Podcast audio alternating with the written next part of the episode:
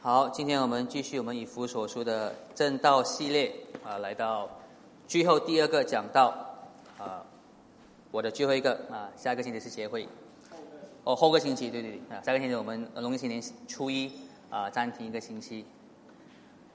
啊，你的讲章的中间呢有呃大纲啊，来让你呃跟跟讲道，让我们一起来啊做一个祷告，前年父我们呃感谢你。啊，通过以弗所书，啊，给了我们很多重要的教导跟真理，啊，也从你的话语当中呢，给了我们救赎的盼望，啊，请你继续的帮助我们聆听你的话语，啊，特别呢是在今天这些具体的啊诫命、具体的吩咐上面呢，让我们看到啊你话语的智慧，啊你话语的爱，你话语的良善，让我们呢是那些能活出。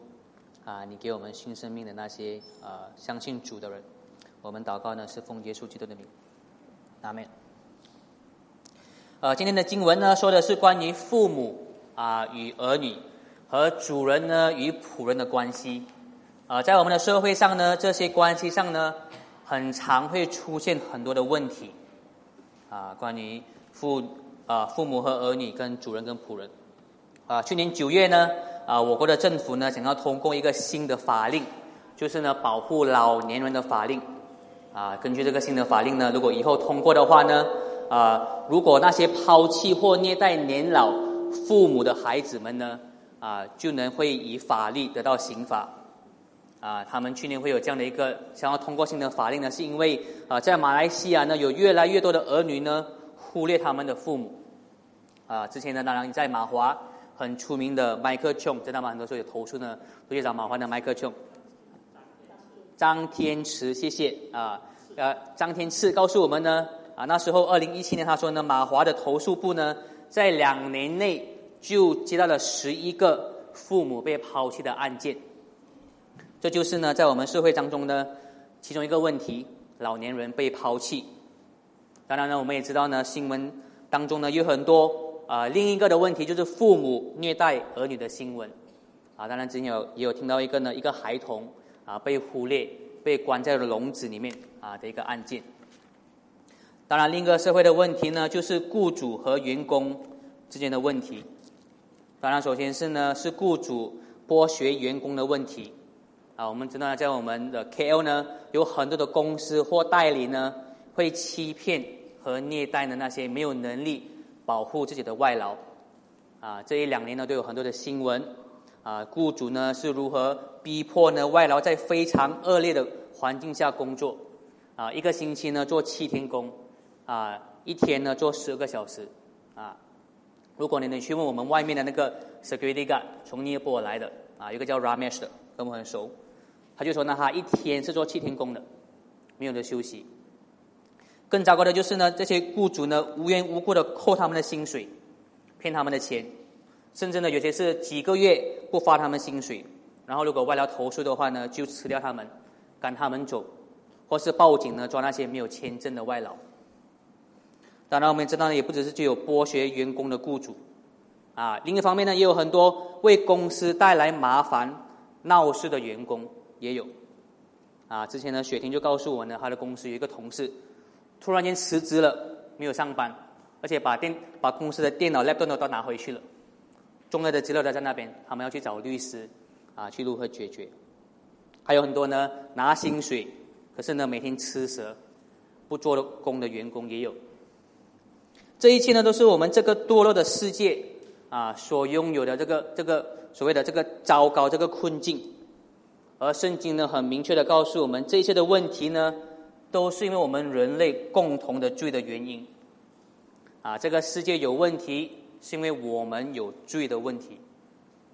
而以弗所说的前三章呢，就告诉我们呢，神要如何解决我们的问题，解决我们世界堕落的问题。而他解决的第一个方法就是告诉我们，我们的问题是我们的罪。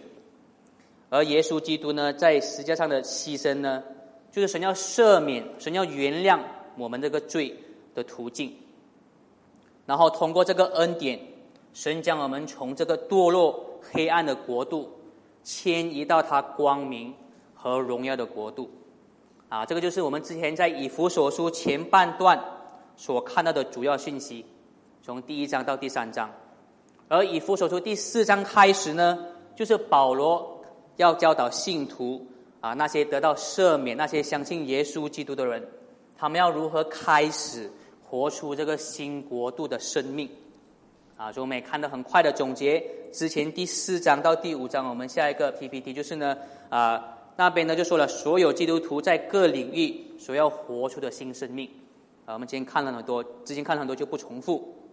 然后呢，从第五章二十一章到第六章第九节呢，是不同基督徒的角色或关系所有的责任，啊，妻子与丈夫，儿女与父母，跟仆人与主人，啊，其实呢，这个所谓的啊不同关系上的基督徒的责任呢，其实不是所谓的全方面的不同关系。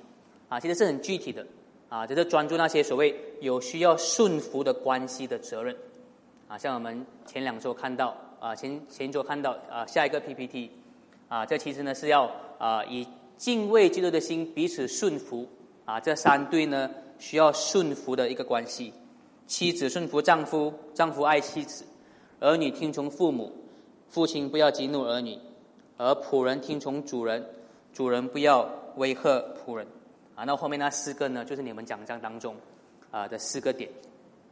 所以呢，现在我们直接去到第六章第一节，说到儿女的责任。这里说呢，做儿女的，你们要在呃，你们要听从父母，很简单啊。可是在这里面给了我们三个理由，为什么呢？儿女要听从父母。我们下一个 PPT 呢，儿女要听从父母，因为这边的三个理由是，这是理所当然的。就是在主里面，这是孝敬父母的诫命啊。首先呢，听从父母是理所当然的。为什么呢？因为父母是给我们生命的，没有父母就没有我们。父母养育我们，给我们所有的一切，所以呢，我们当然是要听从给我们生命带大我们的父母。这个是呢，我们这些在儒家思想、儒家思想呢所影响的这些华人呢非常明白的。不是吗？啊，孔子教导我们孝顺是很重要的一个理。其实呢，不只是儒家思想呢，自古以来很多许许多多文明的社会呢，也都在强调父母在儿女的前面所应有的权柄。啊，包括当时的罗马社会啊，跟希腊社会呢，他们都强调啊，这个呢，儿女一定要听从啊父母的这个责任。所以呢，保罗说这个是理所当然的。啊，我们人的社会自古以来呢，都知道这是应当的。而呢，这也来到我们的第二个原因啊，这个理所当然是跟在主里面啊是有关联的。啊，这边说呢，儿女在神面前的啊，除除非在主里面呢，就是他们在跟从主耶稣、跟从神的里面呢，是要服从父母啊。儿女呢，在神的面前的责任。就是要听从父母，换句话说呢，听从父母就是听从神的话语，因为这是神的旨意。我们甚至可以说呢，对一个小孩来说呢，父母在小孩面前的角色，就好像上帝的角色一样。啊，听清楚了吗？一个一个父母在小孩的角色，就好像一个上帝的角色一样。啊，就如一切都是上帝供应给我们人类的。同样的，一个小孩拥有的一切呢，都是来自他的父母。所以呢，如果一个小孩对父母叛逆的话呢，其实就好像叛逆提供一切的神一样。啊，其实是最背逆父母是一个很大的一个罪。如果一个小孩不服从他父母的权柄的话呢，他是绝对不会服从神的权柄的。如果一个提供你一切的父母你都能违背的话呢，你还有谁会听从呢？这个就是在主里面啊，要听从父母。然后第三个原因呢，就是和前面两个也有同样有关联和重叠的。这其实三个都是重叠跟你关联的。啊，这边说呢，啊，听从父母是理所当然。之前第一个，第二个是在主里面，所以呢，在旧约里面早已经有了这个诫命。要听从父母，要孝敬父母，啊，重要的十诫十条诫命的第五条诫命就是当孝敬父母，啊，听从父母的原因啊和道理很明显、很明确。啊，现在我们要具体的去讨论啊，要到底要如何听从啊和孝敬父母。当然，第一个很重要的课题就是儿女是不是永远都要听从父母的话呢？啊，是不是我们从小一直到我们长大过后，都会要完全听从呢？啊，如果你去看《葛罗西书》的话呢，啊，那边同样的一节说你要凡事听从。OK，到底是不是永远呢？我们都要听从父母的话呢？啊，其实这个圣经里面呢没有给我们百分之一百确定的答案。啊，这个儿女的原文呢是孩子的意思。这个孩子这个字本身呢，不能告诉我们什么年龄是孩子，什么年龄不是孩子，因为还有希腊文还有另一个字呢，是说幼儿儿童的字，你懂意思吗？啊，不过这个字呢不是幼儿儿童的意思，这个字的意思是儿女啊。其实中文的翻译是比英文好的，那英文写 children，children 可能以为是幼儿嘛，啊，不过原文是儿女啊。你八岁也是儿女不是吗？啊，你二十五岁，你四十岁也是。一个父母的儿女，所以儿女当中呢，没有告诉我们什么年龄是儿女，什么年龄不是儿女，所以我们确实是不能单单从字当中看出到底什么时候就不用百分之一百听从，就是需要聚会啊，是需要智慧的。为什么说需要智慧呢？我们当然不可以说呢啊，九岁要完全听从，三十五岁绝对要听从父母，听起来就不合常理啊。打个比方说。如果我跟我的妈妈，我现我今年三十七岁了，我跟我妈妈去啊去大排档，啊我说啊妈我要吃牛扒，当然是我自己出钱了，啊妈妈说不要啊，你不要吃牛扒了，牛扒不好吃，你不喜欢吃的吃鸡扒，我需要完全听从我妈妈的话吗？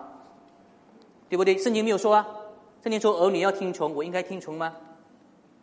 其实智慧告诉我们，我不应该听从嘛，对不对？我不需要听从，我自己赚钱，啊我养了四个儿子养自己，当然我是可以决定。我要不要吃牛扒还是鸡扒？可是如果呢，我的八岁儿子啊，他说：“哦，爸，我要吃牛扒。”我说：“不要吃牛扒了，这么贵，而且你又不会欣赏，又吃不完，我叫鸡饭给你吃。”他应该听从吗？他当然一百八千需要听从，因为钱是我出的嘛，因为他也没有智慧嘛，啊，因为他他这个年龄连一毛钱一一零级的钱，他都能力他都没有。他当然是要完全听从啊，我这个其实好的建议吗。确实，他真的是不会欣赏牛扒，因为如果他叫的话，也是会浪费的。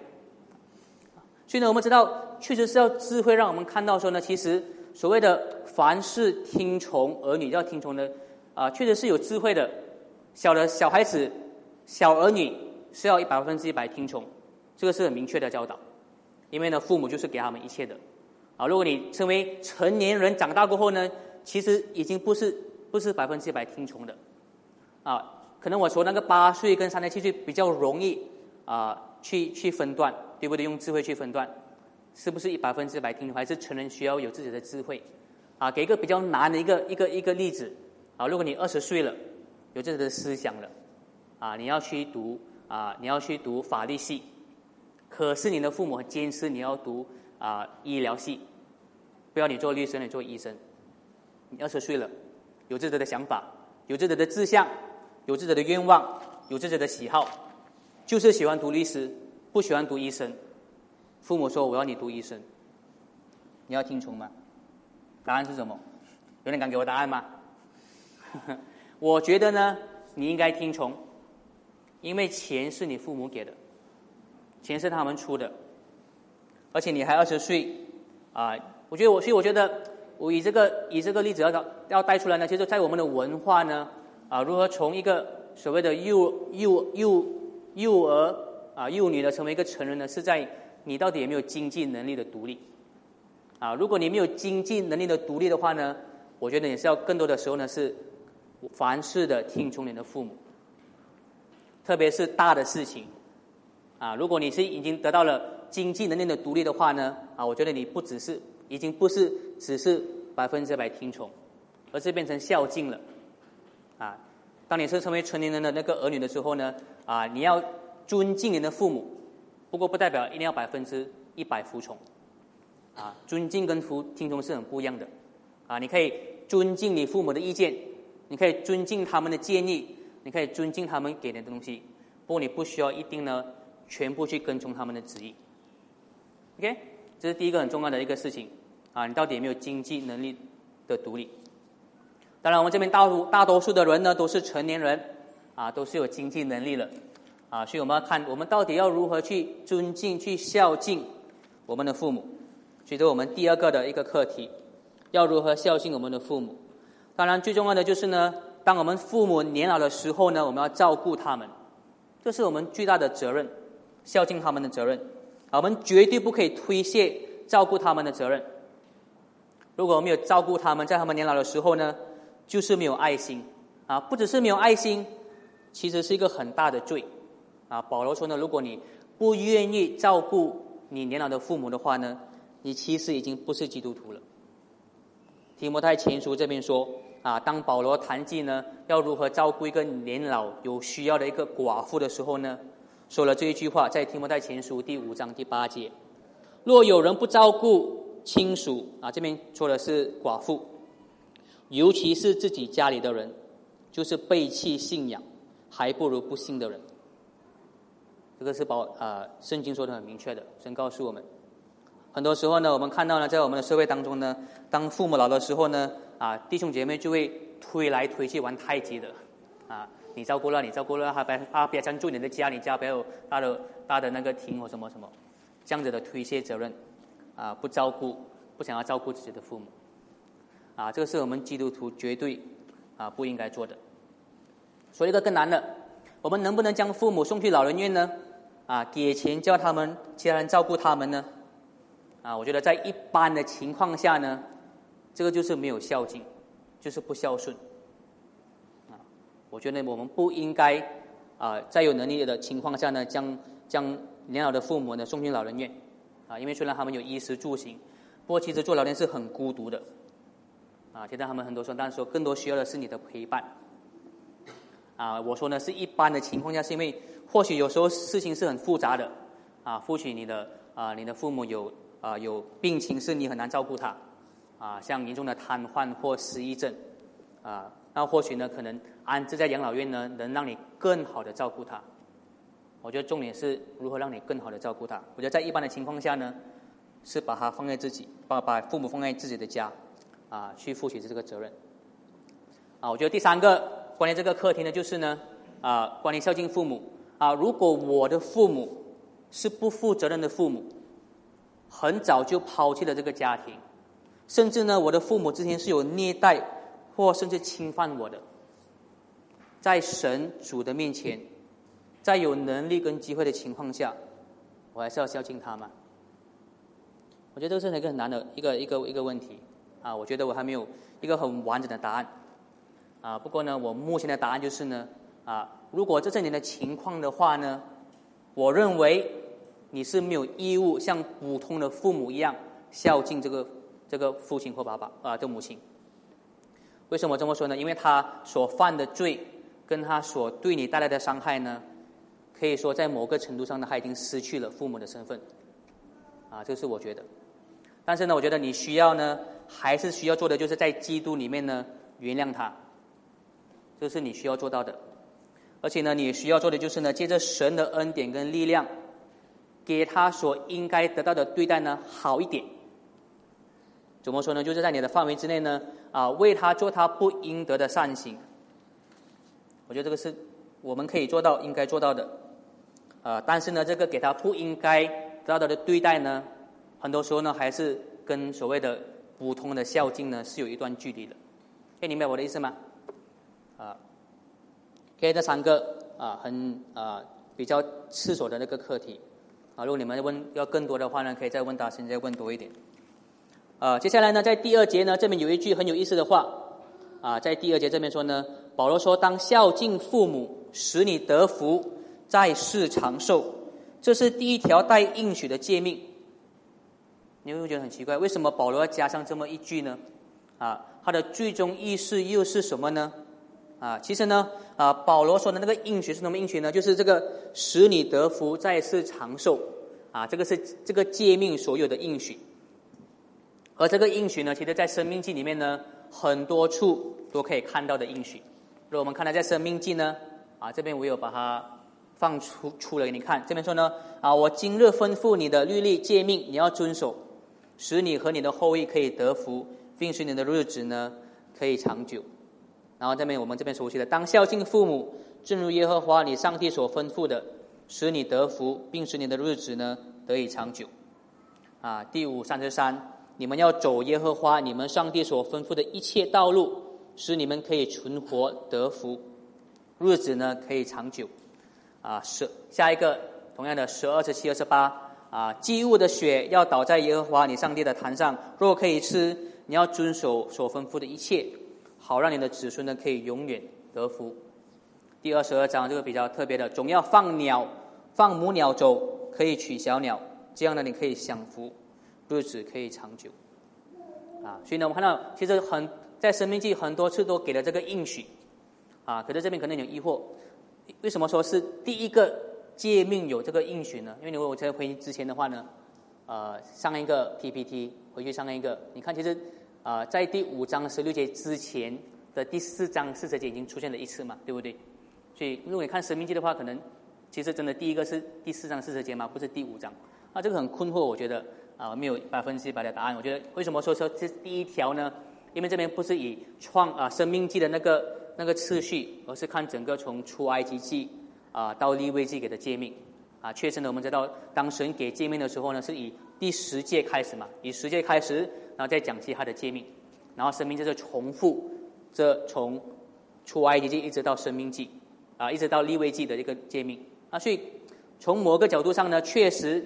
啊，最初的诫诫命是十诫当中第五条诫命是第一个有这个应许的，OK，呃，所以呢，我们看的其实呃，这个在你会你会遵守神的命令啊，可以得福，可以长久呢，在生命记是一个很重要的一个概念啊。如果我们了解我们生命记的话呢，我们看其实呢啊，神是要把以色列安置在这个他的所谓的应许之地。给他们律法呢，让他们在整个以色列社会呢，是照他全部的律法，在各方面呢，都会遵守律法。而所谓为什么遵守律法会得福呢？我就有两个层面。第一个呢，就是如果你们遵守神的话呢，神就会赐福给你们，神会祝福你们，不会给你们灾难，会降雨给你们，给你们生产。那是第一个，第一个啊，第一个层面啊，如果你们遵守的话呢，你们就会得福。可以活得长久。第二个层面就是呢，其实神的话语呢，这些所谓很多人际关系啊，要如何去啊保守律法呢？这些都是有智慧的诫命。如果你真的是遵守这些有智慧、有次序的诫命的话呢，很自然的，你的生活就会得福，你就不会争吵，你就不会，你不就不会吵架，就不会死人，就会很安逸的活。所以两个层面，一个神会赐福，一个是神的话也是很自然，是有智慧的。你遵守的话呢，肯定是有它自然的效果，会得福，啊，会活得长久。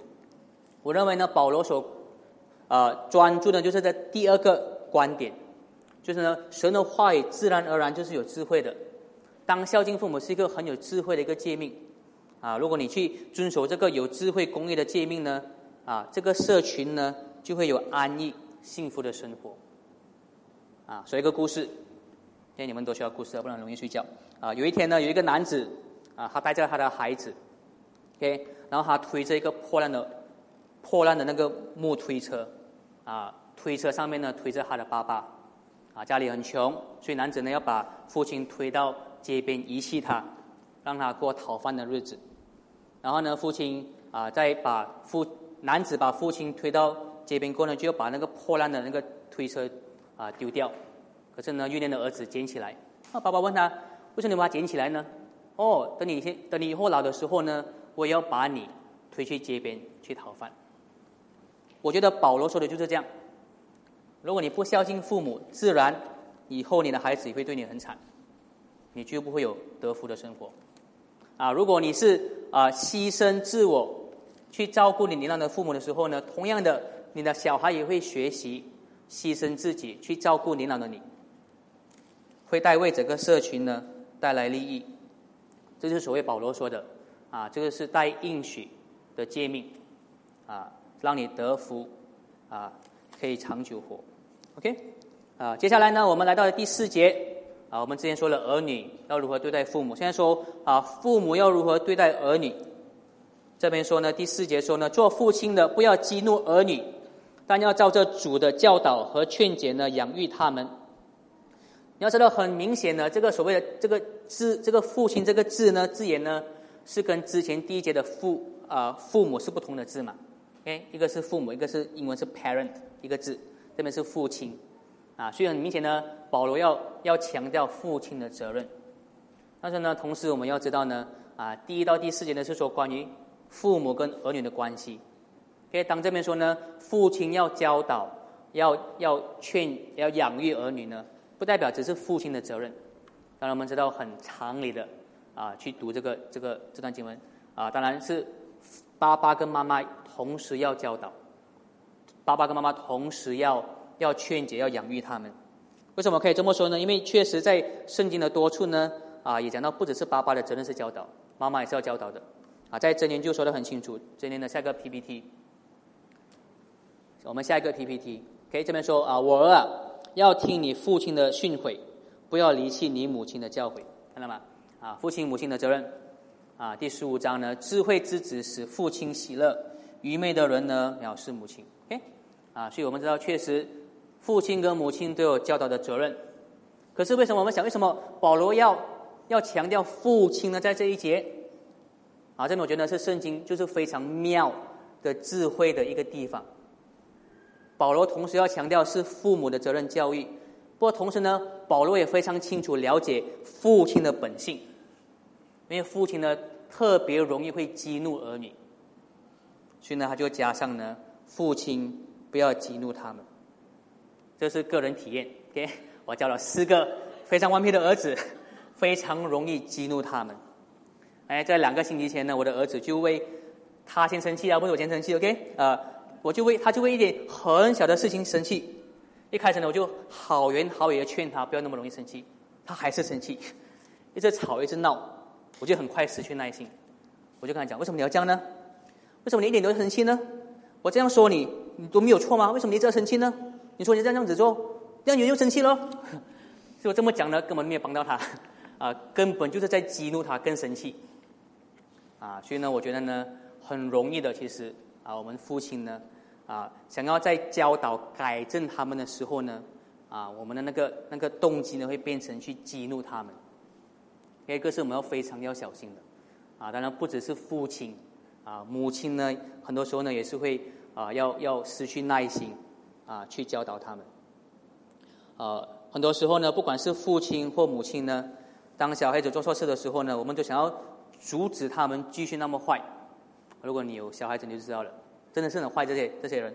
哎，很快的，你的怒怒气就就飙升，就会变成大大喊大骂。啊，我的妻子是变成很很很温柔的女子，啊，因为四个四个的孩子激怒她，也学会了一些大喊大骂。所以呢，我觉得我们。作为父母呢，要尽量去控制我们的那个那个情绪啊，我们要去尽量的去改正。想啊，当我们想要改正他们呢，当我们有那股想要改正他们的力量的时候呢，我们尽量把这个力量呢，从负面的怒气啊，把它变成呢正面的耐心的力量啊，正面的耐心的，正面的有同理心的啊教导啊，去改他去改他们。OK，这个是啊，保罗提醒我们的。我们对待儿女所要做到的，啊，当然我们知道有些父母呢是过多的教训儿女，当然也有一些父母呢是过多的纵容儿女的过错，人那个也是不对的，那是对他们不好的，啊，保罗说不要激怒他们，不过同时呢，你要你要教导他们，教导这个字呢，其实在英文是 discipline，啊，有教训的成分，啊，你确实啊不可以纵容他们故意犯的错。不管什么年龄的孩子，如果你故意让他们犯错的话呢，不指出他们的错误的话，其实呢是害了他们，是不爱他们。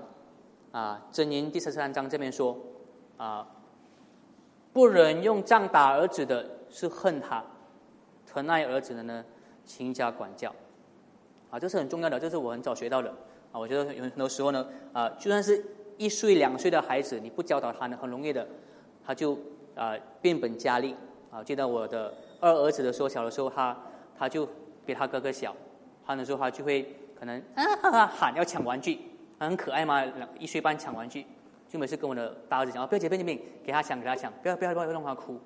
很快的不到几个月，就越来越越越野蛮，越来越越坏，啊，所以我觉得呢，我们一定要啊去去教导，啊去指出他们错了在哪里，啊，不然呢，他们就是越来越糟糕。不管什么年龄的小孩，啊，不是说一定要骂他们，而是要指出他们错在哪里。OK，这个是啊，保罗教导我们这些做父母的。然后这边第四节呢，保罗也说呢，你要照着主的教导养育儿女，啊，这里说的要照着主的教导养育儿女呢，就是说呢，你要教导他们认识神，教导他们敬畏神，教导他们爱神，啊，当然我们知道我们华人是出了名的，要孩子有最好的教育，不是吗？啊，倾家荡产也要把他送去外国读书，啊，我们华人注重教育，可是呢，或许我们这些华人的基督徒呢，有时候会忽略了。在基督教的信仰上面呢，给他们最好的教育，这是我们会忽略的啊。我们重视世俗的教育，可是却忽略了这一点。当然，我知道呢，来教会的你们这些父母呢，啊，你们都会让你们的小孩上儿童班或上主日学，啊，这是好的开始。但是呢，单单是儿童班是不足够的，啊，我觉得更重要的是将你们自己的信仰和你们自己对神的知识呢，啊，教导他们。很多时候呢，一个我很简单用的方法呢，就是啊，定时的啊读圣经给他们听，啊教导他们自己也成长，读多点圣经，啊，而且市面上我们知道有很多不同的资源，啊，把圣经呢变成小孩子能能明白的方式的故事，啊，也有些资源呢是有有问题有指南，啊，去如何更好的帮你去教导关于主的知识，啊，另一个呢，有时候我会用的方法就是呢，啊，在普通的交谈当中呢。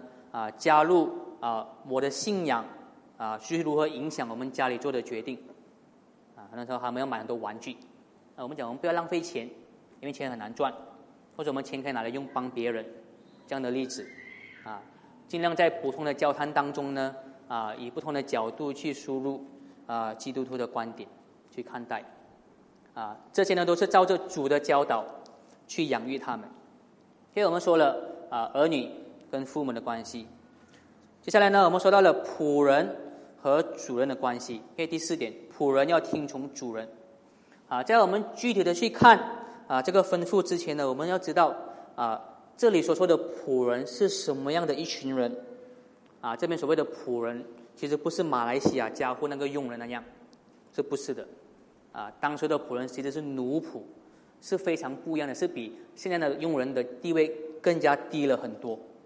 当时候的仆人呢，简直就是主人的产业，很多时候呢，根本就不当人来看，就当一个物品来看，这样，啊，是完全没有自由的，啊，主人要对仆人做什么，他们都要做，啊，仆人给主人给仆人做什么工作呢，他们就一定要，因为他们是属于这个主人的。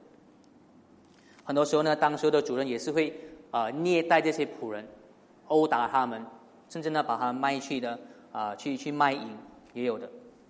当然，我们知道，在当时候的第一世纪呢，啊，有很多虐待仆人的那些那些主人，啊，当然我们知道，同时呢，啊，在这个社会，当然那时候的社会里，也是很多主人，啊，是善待他们的仆人的，那两两两边都有的，那跟我们现在的情况其实差不了很多，啊，差只是呢，仆人其实是奴仆，啊，把自己卖给主人，是完全没有自由的，啊，在这样的情况下呢，保罗说什么呢？对这些仆人说，他说，仆人呢，你们要用。惧怕战惊呢，去听从主人，好像听从基督一般。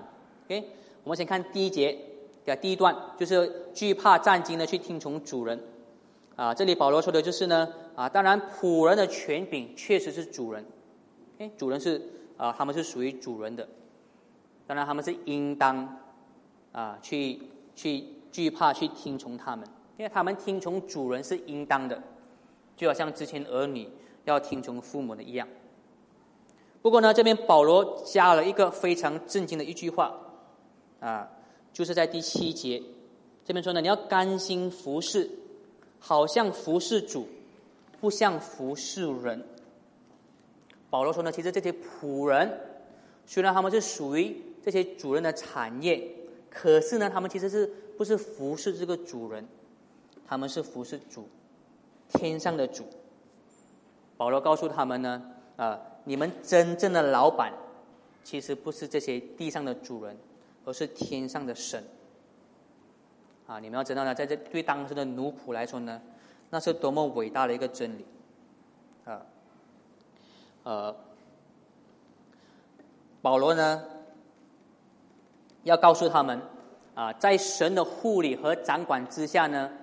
神呢是让这些仆人有这样的身份，所以呢，当在神的护理跟掌管之下，他们有这样的身份呢，神要给他们的旨意呢，就是要让他们呢尽责的去做好他们的职分。当他们去做好他们的职分的时候呢，他们其实就是在忠心服侍、掌管一切的这个神。啊，而且呢，保罗会说呢，其实呢，身为这个真正的主的个神呢，他会亲自的。去奖赏这些仆人。第八节这边说呢，啊，因为知道每一个人所做的善事，不论是为奴或是自由的，都必按所做的从主得到赏赐。哎，啊，天上的老板神本身呢，会赏赐这些啊地位很低的奴仆。其实就好像呢，啊，如果你家的印尼女佣啊，她是一个很好的女佣，她是一个很负责任的。很负负责任的佣人，佣人，可是她对你说呢，哎，其实你不是我的老板，我真正的老板是印尼总统，啊，觉得不是很很威风嘛？他讲我是我的老板是印尼总统，而且我做的工呢是为了他做，总统呢也会亲自的确保我会得到我应得的福利和奖赏。那保罗说的就是类似这样的一个一个一个一个情况，啊，确实保罗让我们知道，啊，不管我们做的是什么工。不管我们地上的老板是谁，其实呢，我们每一天在服侍的的老板呢是神本身。啊，如果我们照着个人的职业去做我们对社会、对身边的人有贡献的工作，这就是神的旨意。而且我们要知道呢，我们的饭碗、我们的薪水呢，其实最终不是来自我们的老板，我们的薪水其实是神自己亲自提供的、亲自供应的。啊这是保罗要给仆人，也给我们这些打工的人所有的观点。更重要的是呢，啊，这里保罗说的奖赏呢，我觉得绝对不是只是说呢世上的奖赏，啊，这边最终呢是讲的是呢最后在天国的奖赏。啊，如果你看格罗西书呢，同样的一节呢，那边是说呢，啊，他们得到所谓的基业，所谓的天国的奖赏。啊，这也是我们所有。所谓成为员工的基督徒啊，我们会得到的奖赏，神身为我们的主人，最终会给我们这些奖赏，能进入荣耀的天国。当然，这个是不是我们应得的奖赏？但是呢，是我们全部人能盼望的奖赏。啊，当我们去忠心的服侍主，每一天的去服侍他，啊，这个就是神说他一定会给我们的奖赏。所以呢，这里呢。啊，然后继续呢，那我要说的就是呢，啊，保罗说呢，当保罗说呢，我们我们和仆人都同样的要服侍神这位老板呢，啊，其实呢，啊，不只是说呢，我们要做好我们工作的本分，不只是那样的，啊，第六节那边说呢，啊，你要做基督的仆人，你要从心里面呢遵行上帝的旨意。啊，这边的旨意呢，不只是说呢，我们要做好我们律师啊或工程师的工作，啊，这里的旨意呢，也包括我们生活所有的一切所需要做的。像保罗之前在第四章、第五章说的，啊，你们不要偷窃，你们不要说啊污秽出俗的话，啊，你们要爱心，要原谅身边有过错的人，啊，你们不要醉酒，不要参与淫乱的行为。啊，这都是保罗强调的，在我们服侍神的每一天，啊，当时的仆人跟我们也是要做的重要的工作，啊，当我们这样做的工作的时候呢，啊，我们就会得到通过神的恩典，我们不应得的奖赏。可以，当然我们跟神，我们跟呃，虽然我之前说了，我们每一天的老板是神，啊，这是一个很大的荣誉，啊，但同时呢，这是一个很大的责任。OK，当然有很大的奖赏。有很大的责任。所以保罗在第六节这边又说到了啊，不要只是在人的眼前这样做，像仅是呢讨人的喜欢。OK，不要只是讨人的喜欢，不要只是呢在人的眼前这样做啊。其实我们看下一个 PPT 呢，在人的眼前这样做呢，其实啊原文是不要只是为眼睛做的工啊。你看英文是 eye service，还是有一个有一个一个医生那边的。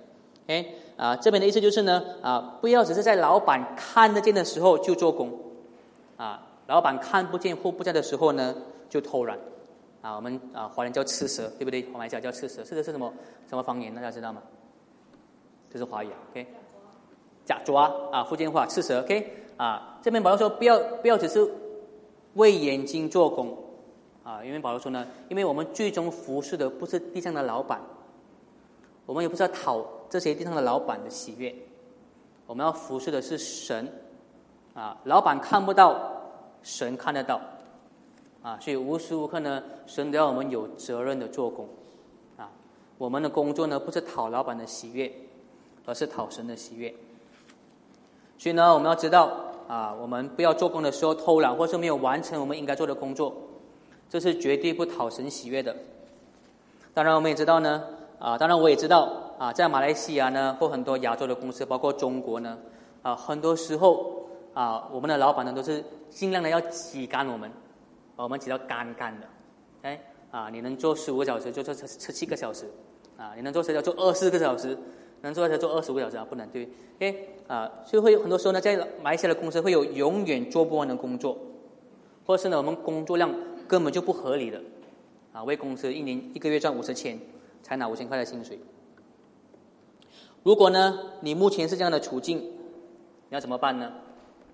我觉得这边保罗说的很简单，一同样的，神的旨意依然是要你做一个有责任的员工，啊，听从老板的指示，啊，如果当时候没有自由的仆人都要这么样做，何况是我们，啊，这个是绝对重要的基础，啊，但是我同时呢，我要说呢，当然我们要听从老板，是老板发薪水。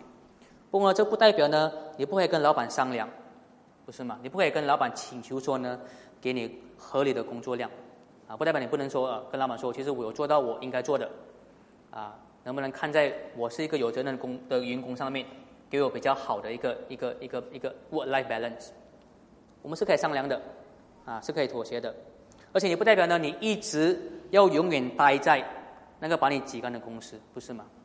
那当然，如果你目前你在那公司的话呢，神的旨意就是要你去听从，不代表呢你不可以去有自由啊去换公司，去找到呢跟你配搭很好的老板。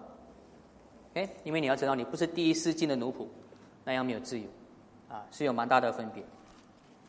最后呢，来到主人，主人要怎么样对待仆人呢？啊，最后呢，保罗也给基督徒的主人具体的吩咐。可是呢，这个吩咐的一开始呢是很特别的，不知道你有没有去注意到？啊，第九节说呢，做主人的你们待仆人也是一样，嗯，待仆人也是一样。何谓的一样呢？那主人要服从，哎，仆人要服从主人，是一样服从他们吗？不可能嘛，哎，啊，仆人要敬畏，啊，要惧怕主人，什么一样的方式呢？也不是因为要一样敬畏。我觉得呢，最好的答案是在接下来的后半段。何谓的同样去对待呢？第九节接下来说呢，因为知道他们和你们同样有天上有同位的一组，OK，主人跟仆人同样的有一位主，所以所以如果照这个这个人类跟天上的主的关系来去看呢，他们要怎么样去对应？你要怎么去对应？让我用一个图片来解释，OK。啊，所以仆奴仆啊，跟地上的主人的关系，就好像基督徒啊，去跟天上的主的关系，是吗？对不对？所以所以基督徒要听从天上的主，所以同样的呢，奴仆要听从地上的主人。啊，所以所谓的同样以同样的关系去对待奴仆的话，地上的主人的关系就是对于奴仆，就是他们天上的主一样。天上的主是如何去对待基督徒呢？是照顾和奖赏基督徒，不是吗？所以同样的，地上的主人的那个责任呢，是要照顾跟奖赏他们的仆人，这是以同样对待的一个一个一个意思。就是说呢，当然主人仆人是属于主人的，所以主人可以吩咐他们做这个做那个，指指点点是应该的。不过同样的，因为仆人是属于主人的，所以主人有责任去供应他的需求，衣食住行，去以他的能力、他的权柄去照顾他，去给他应有的福利。所以呢，保罗给的禁令呢是绝对不可以威吓他们。啊，不可以说呢哦，如果你不这个事不做这个事情的话呢，今晚就没有晚餐吃。啊，如果你不做的话呢，就啊就就拿藤条打你。这就是没有照顾他们。这也是呢，我们身为老板啊或上司的基督徒，或拥有用人的基督徒所要注意的。啊，我们要其实像主一样去照顾他们。啊，绝对不可以威吓我们的工人或下属。啊，我们不只是不可以威吓他们。我们要以我们拥有的权柄跟能力，啊，去照顾我们的佣人、我们下属所应得的福利。哎，你要知道呢，你们如何对待你们的下属或工人呢？你们要对神交代。最后呢，总结上面所说的一切，啊，这就是呢这其中一部分啊，这四个领域，神要我们基督徒所活出的新生命，儿女呢要听从。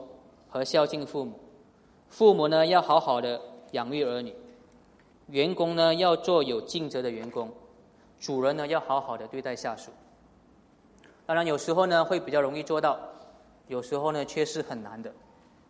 啊，有时候是我们自己犯了很大的错，但是我们要知道呢，神的救赎就是要赦免我们的罪，啊，要我们将我们的过错呢带到耶稣基督的十字架上面前，啊，悔改。在他的国度里面呢，重新开始。有时候呢很难做到，是因为另一方呢亏待我们，因为另一方呢利用我们的善心去欺负我们。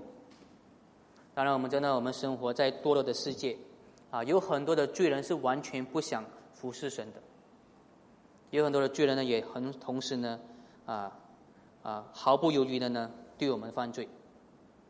但是我们知道呢，我们活在他们当中呢，我们依然还是要好好的服从神好的诫命，这是神给我们的旨意。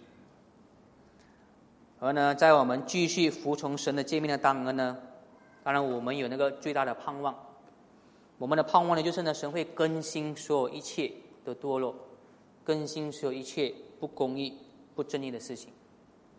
啊，想象一下，一个社会，一个没有剥削员工。的老板的社会，啊，一个没有欺骗老板员工的世界，一个没有不孝敬父母的儿女，一个没有缺乏爱心的父母的一个世界，是不是很完美？